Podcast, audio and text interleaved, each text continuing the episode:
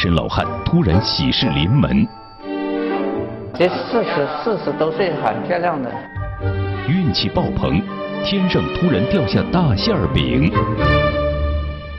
这个古董啊都好值钱的，那个三十万啊！值钱宝贝的背后隐藏着怎样的真相？一切的巧合究竟是幸运还是早有预谋？今日敬请收看传奇故事之《天上掉下来的爱情》。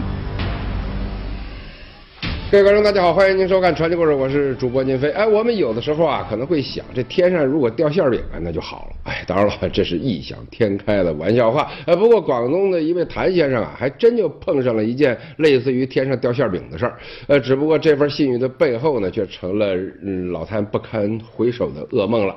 呃，那么在他身上到底发生了什么呢？呃，广东韶关的老谭呢，如今五十多岁，妻子五年前去世了。之后呢，女儿出嫁了，儿子也外出了，老谭一直都是一个人过日子。呃，他原本呢以为，嗯，今后呢自己的生活可能就这样了。哎，但是呢，在二零一五年的那个夏天，一切都变了。老谭突然告诉身边的人，说他要结婚了。这四十四十多岁很漂亮的。原来啊，老谭最近认识了个女朋友。哎，说起他跟这女朋友第一次见面的场景，老谭还历历在目。他第一次看到这姑娘，就觉得很满意。对方不仅文静内敛，而且感情经历还跟老谭特别相似。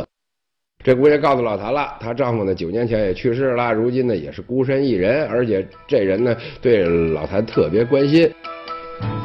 认识的第二天就主动到老谭家为老谭做了顿饭。这就让老谭感动不已。这可是老谭妻子去世之后，他第一回吃到别人为自个儿做的饭。哎，俩人呢边吃边聊，哎，冷清的家里头一下子就有了生气。老谭呢顿时又重新感受到了家的温暖。老谭觉得这姑娘很适合持家过日子，于是就想着早点把人家给娶回来。想到结婚呢，老谭很兴奋。可是，在他兴奋之余呢，有一件事却给他当头浇了盆凉水。这结婚得有房子吧？呃，虽然老谭家里头刚盖好了新房，呃，可是里头还是光秃秃的，没装修呢。而且他手头的积蓄呢，也没剩多少。要结婚的话，这钱肯定是不够用。那这就把老谭给愁坏了呀！可是他没想到，这件烦心事呢，竟然很快就出现了个转机。呃，您瞧见这枚钱币没有啊？这就是老谭的转机了。您别小看这钱币，它的价格呀不便宜。呃，是老谭自个儿掏了十万，再跟别人凑了不少钱才买下来的。呃，这可有些让人看不懂哈。老谭开始还因为自个儿积蓄不多，怕结婚不够用而发愁呢，怎么现在还这么奢侈的花钱买这个？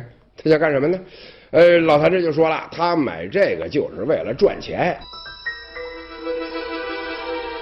这个古古董啊都好值钱的，那个三十万啊。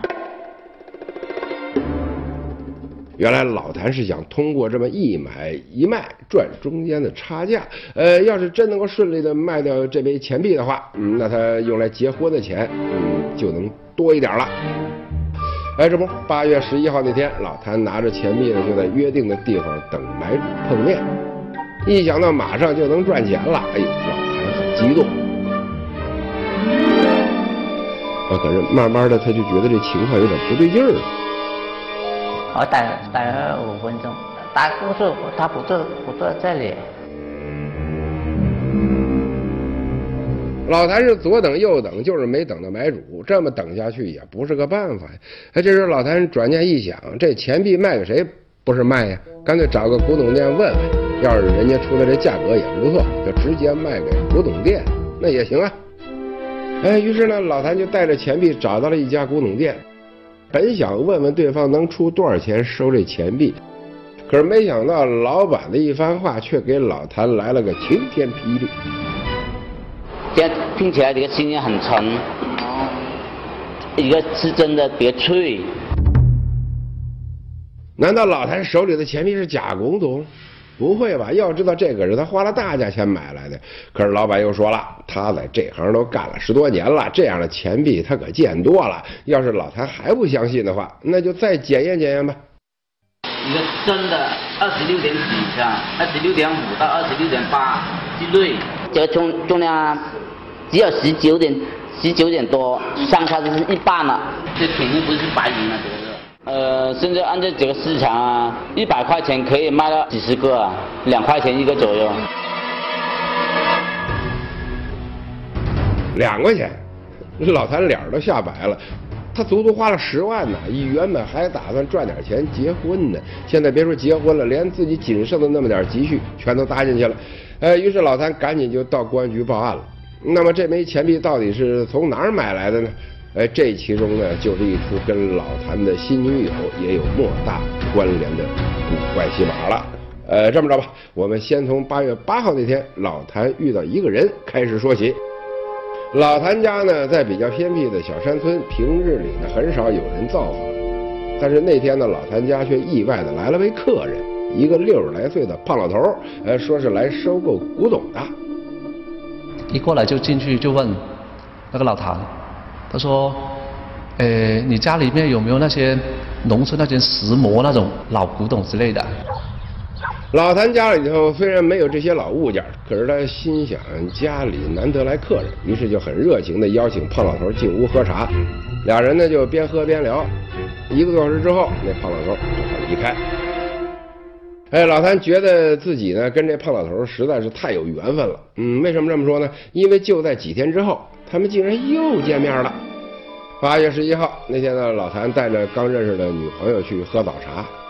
就在酒店门口，哎，就那么巧了，他再次碰到了那天上门的胖老头。那胖老头说：“哎，他说老谭，他说我们好好巧，怎么在这里又见面了？”那个老谭又说：“哎，是啊，是啊，是啊。”他说：“哎，我们真有缘。”那个胖老头就说：“那就这样吧，反正既然大家呃碰到了，那就一起来，呃，一起我请你们一起一起喝早茶吧。”几个人到了茶楼之后，嗯，老谭女朋友说自个儿的表弟呢刚好就住在这附近，要不也叫他一块来喝早茶吧？哎，就这样，老谭、胖老头、老谭女友和女友的表弟这几个人就坐在了一起。呃，慢慢的呢，这胖老头就谈起了他的古董生意，而且还拿出了几张印有钱币图样的纸，问大家有没有见过啊？如果谁有这个的话呢，他愿意以。三千块钱一个的价格收购。哎，这时候女友的那个表弟呢，好像突然想起了什么事儿。哎，表弟就觉得，哎，好像我有朋友有搞这些的。之后呢，他就打电话，对，他就偷偷的把这个，他说，哎，我有，我问一下。不一会儿，表弟打完电话就回来了，他一脸神秘的把老谭拉到了一边，而且还告诉给了老谭一个好消息。他说：“哎，他这个收三千块钱，哎，我我朋友那里啊，呃，可能两千块。他说两千块就可以拿到。之后呢，老谭就说：哎呀，就这么好的事情了？真的吗？之后呢，呃，那个表弟就说：既然这样的话，我们就先去买一个试一下。”就这样，那个表弟带着老谭和老谭女友呢，就去了他朋友那儿，花两千块钱从那儿买来了那个纸样上的钱币，然后拿到胖老头面前。没想到那胖老头啊，哎，竟然真的就付给那表弟三千块钱了。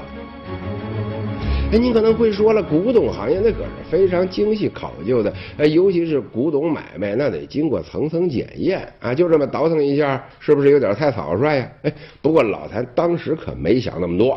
老谭看到这种，觉得那么看到赚钱的方式，他就来劲了嘛。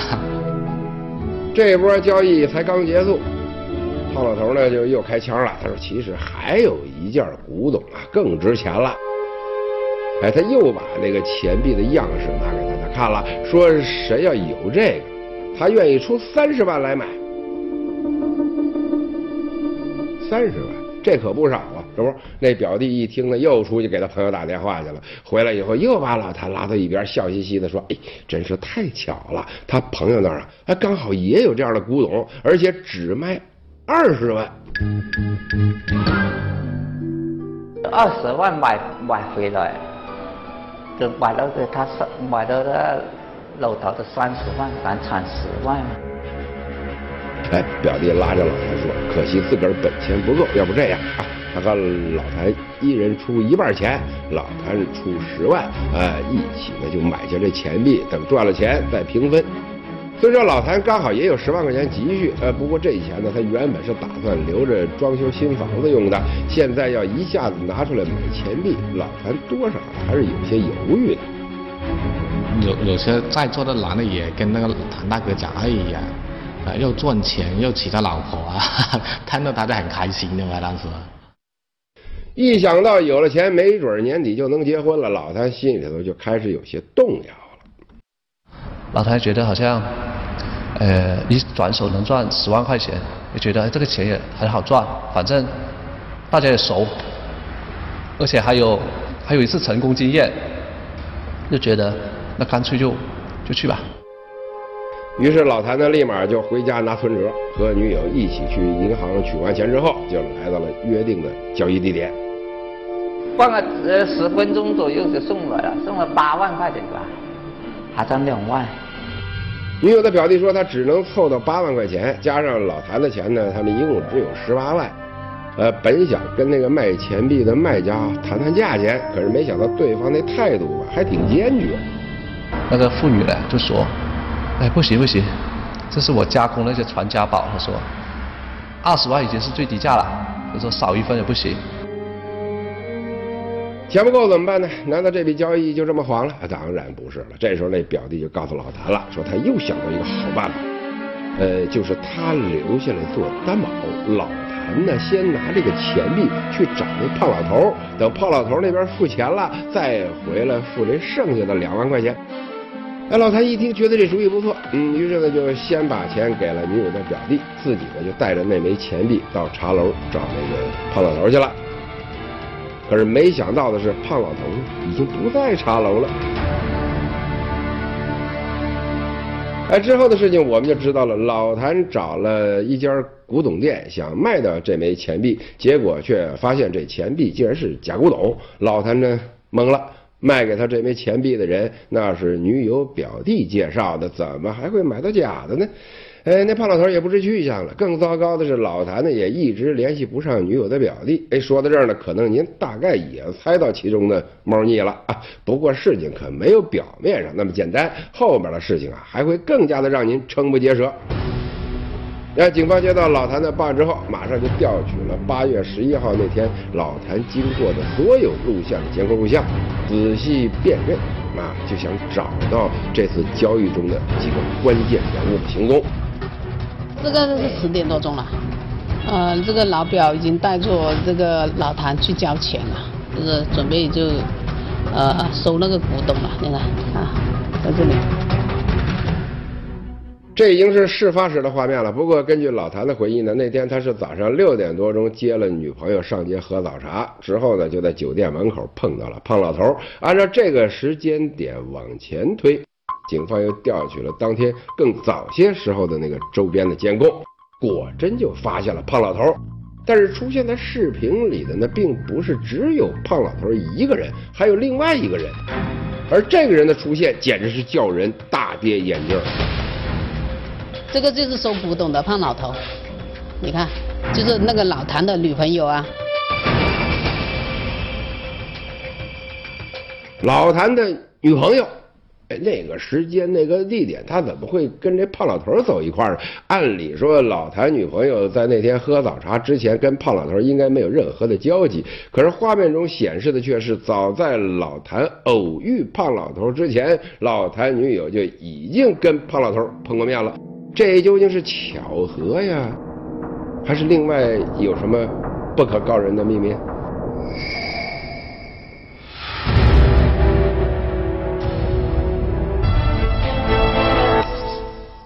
刚才我们说到老谭被人给忽悠了，花十万块钱买了个假古董。警方为了找到嫌疑人的踪迹，调取了当天案发地周围的监控录像，发现了那个胖老头的踪迹。但是让人吃惊的是，当天和胖老头走在一起的还有另外一个人，他竟然是老谭的女朋友。这当天就是约老谭出来喝喝到茶楼喝茶的。那个八月十日案发前的，然后在他们在呃呃在巷口那里分手以后，那个老谭的女朋友啊，呃就去呃跟那个老谭见面了。您看看视频上的这个时间啊，正是当天老谭跟女友见面前的七分钟。而且老谭的女友跟胖老头之间呢，还时不时的交谈着。警方判断这俩人那是早就认识了。哎，看样子这女友身上也有不小的嫌疑啊。可是老谭究竟是怎么认识这女朋友的呢？呃，这里呢，我们再把时间往回倒倒啊，再回到八月八号，也就是老谭刚刚认识胖老头那天。呃，那天呢发生的事情其实不少。那天不光来了胖老头这个客人，还来了另外一波客人。哎，那天呢，老谭在家里头晒花生，嗯，突然就进来俩陌生人。他们问老谭家里有没有黄皮卖，老谭说没有。于是这几个人呢，顺势就攀谈起来了。问我，家你老老婆是是哪里的？家你老婆是上班是这么？我我我我老婆我们出来没老婆了。好嘛，这聊的是够深入的，刚见面就聊到情感话题上头去了。哎，之后呢，那两个人向老谭买了点花生。哎，要说老谭这人嘛，真的是挺好客的啊，立马就邀请他们进屋喝茶了。哎，没想到对方呢也挺自来熟的，嗯，这才刚见面，竟然就张罗着要给老谭做媒。对方不是别人，就是他表姐。表姐。说到这儿，您是不是猜到了？原来他就是老谭那个女朋友的表弟呀！呃，老谭跟他女朋友竟然是通过他才认识的。这男的他就还是很热情，他说非要去把这个介绍给这个老谭。他说你看你就是老实人，他说介绍给你也放心。他说你家庭也还不错，你看现在一座新楼，他说怎么怎么不去找一个？好嘛，连老谭盖了新楼都知道，看来他观察的还挺细致。老谭一看对方这么热心，嗯，就把自个儿的电话号码留给他们了。哎，你瞧瞧啊，这见面没多久就把电话号码都给人家了。呃，走之前那表弟还千叮咛万嘱咐，说一定会给老谭做媒，让老谭一定要等电话。果然，第二天那表弟的电话这就打过来了。他说我跟我表姐说了，他。也想去你家看一看。电话才刚挂了一个小时，那表弟就带着他表姐来到了老谭家里头，这速度倒是挺快。哎，要说老谭对这姑娘的印象，那可是非常的好。皮肤也挺白的，看上去，呃，就打扮啊什么之类的都，呃，比较有点像那种良家妇女，反正都是这种，呃，比较正正规规的这种这种这种女性。看她好像是性格。也还性格也还不错，就是也能相处得来，就是不会说像那种很泼辣很那个的。老谭本以为自个儿的条件不怎么好，对方肯定看不上他。可是让他意外的是，那姑娘好像对他还挺关心。刚见完面没多久，就给老谭打来电话了。他说：“哎，今天干活累不累呀？哎，吃完饭没有啊？啊，又说这些，说很温暖的话。” 打到个老谭，又很心动。不仅如此，后来这姑娘还买了一些菜，主动上门，又是给老谭收拾厨房，又是做饭的。这下可把老谭感动坏了。那时候老谭心里就想着要跟这姑娘结婚。哎，老谭觉得自个儿太幸运了，这天上竟然掉下了个女朋友。哎，这份惊喜让老谭。幸福感爆棚，哎，之后的几天里头，他们就像普通情侣那样，一切看上去都挺正常的。当然了，只是看上去而已。那时候老谭还不知道，这份惊喜最后竟然会变成惊吓。哎，我们接着说回警方这边，警方继续对监控视频进行了梳理，很快又有了新的发现。你看，这个是老表，啊，你看。胖老头跟老表啊，他们在一起了。然后这个收古董的胖老头跟着表哥坐车走了。感情那表弟也跟胖老头认识。哎，警方判断，除了胖老头，老谭的女友和那个所谓的表弟也有很大嫌疑。说到这儿呢，整件事情的原貌，想必您也能够拼凑出来了吧？其实整件事情就是个连环扣。那天表弟和另一个人去老谭家，那是为了踩点。打探到了老谭家的情况之后，就假装把自个儿的表姐介绍给他。而同一天，那胖老头呢也去了老谭家，打着这个收购古董的名义，在老谭面前混了个脸熟。再后来呢，那个所谓的表姐就登场了，故作姿态的博取了老谭的信任。之后呢，这些人就制造了一场。偶遇，顺理成章的就跟老谭坐在一块儿喝早茶了。而那个卖钱币给老谭的人呢，也是一伙的。他们先在老谭面前演了一出这个倒卖古董赚钱的戏码，最后再抛出一三十万的大饵，让老谭上钩。这几个人是这样挖了个坑，等着老谭往里跳的。估计事情就是这样了。嗯，现在要赶紧找到这几个人。嗯，警方在调查过程当中还发现，这几个人在同年的四月份也用类似的手法做过案。通过分析研判，警方最终找到了他们，并且将他们全部捉拿归案了。一共五个，两个女的，三个男的吧，五个人。根据犯罪嫌疑人的交代，他们事先踩点的时候发现老谭这人老实，而且家里头还盖了新房子，因此就猜测老谭呢应该会有一些积蓄，于是就盯上老谭了。而整件事情的真相呢，也跟我们刚才说的一样，其实他们的伎俩并不高明，只要冷静分析一下，也不难看出这里头的猫腻。可老谭怎么就着了他们的道呢？没没有，如果俺就骗人的啊，哈，还相信啊，如果吗？没事，我想吃吃他可能米粉，这米给你哪个都叫他，我都答应他了是吧。这个米粉要就主要是他的信任的这个防线被攻破了，这个是真的。他觉得好像呃里面都有几个自己最信任的人。说白了，这几个人还打了一张所谓的感情牌，老谭还以为真的从天而降了一段美好姻缘呢，真是枉费了他的一腔真情，最后换来的却是欺骗。不过老谭那所谓的女友啊，还是有些不服气，他满脸委屈的说自个儿对老谭啊，那可是真心的。说个土话，就能不能跟他结婚都好啊，我都不想他他在这个坑里面去。我看他这么老实，人家的钱又。这么辛苦来的，是不是？我就一直在劝他，我说不要去呃交易那那个呃生意。瞧这姑娘说的还挺情真意切的，真的是这样吗？怎么可能呢？她这些谎话根本就逃不过警察的法眼。那我们问他，那你为什么去了之后还会报个假名字？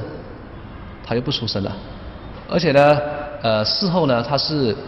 诈骗成功之后呢，他说，呃，关机啊，还有而且还分了钱。都这会儿了，感情这姑娘还演戏啊！不管怎么说吧，事情到这儿也算是告一段落了。不过有些事情我们还得再说道说道。呃，虽然那几个嫌疑人很可恶，但是老谭呢，难道他真的就一点问题都没有吗？我觉得他心里面还是贪，有着贪字，是吧？好像。在哪里卖点东西，转手出去就能够赚到多少钱？其实哪里有那么好的，是吧？其实不法分子骗钱的伎俩大同小异，利用的就是人们对利益的贪念。他们的最终目的只有一个，就是迷惑人心，然后从你口袋里头掏钱出来。人非圣贤，试想一下，如果我们遇到这事儿，能不能确保自个儿不会和老谭一样呢？还是那句话，君子爱财，取之有道。天上没有。掉馅饼的事儿，捂紧自个儿的口袋，千万别给那不法分子留机会。好，各位观众，非常感谢您收看今天的传奇故事。如果在您的身边有什么新闻发生的话呢，欢迎您通过屏幕上的联络方式告诉给我们，好，让我们大家一起来关注。好，各位观众，再见。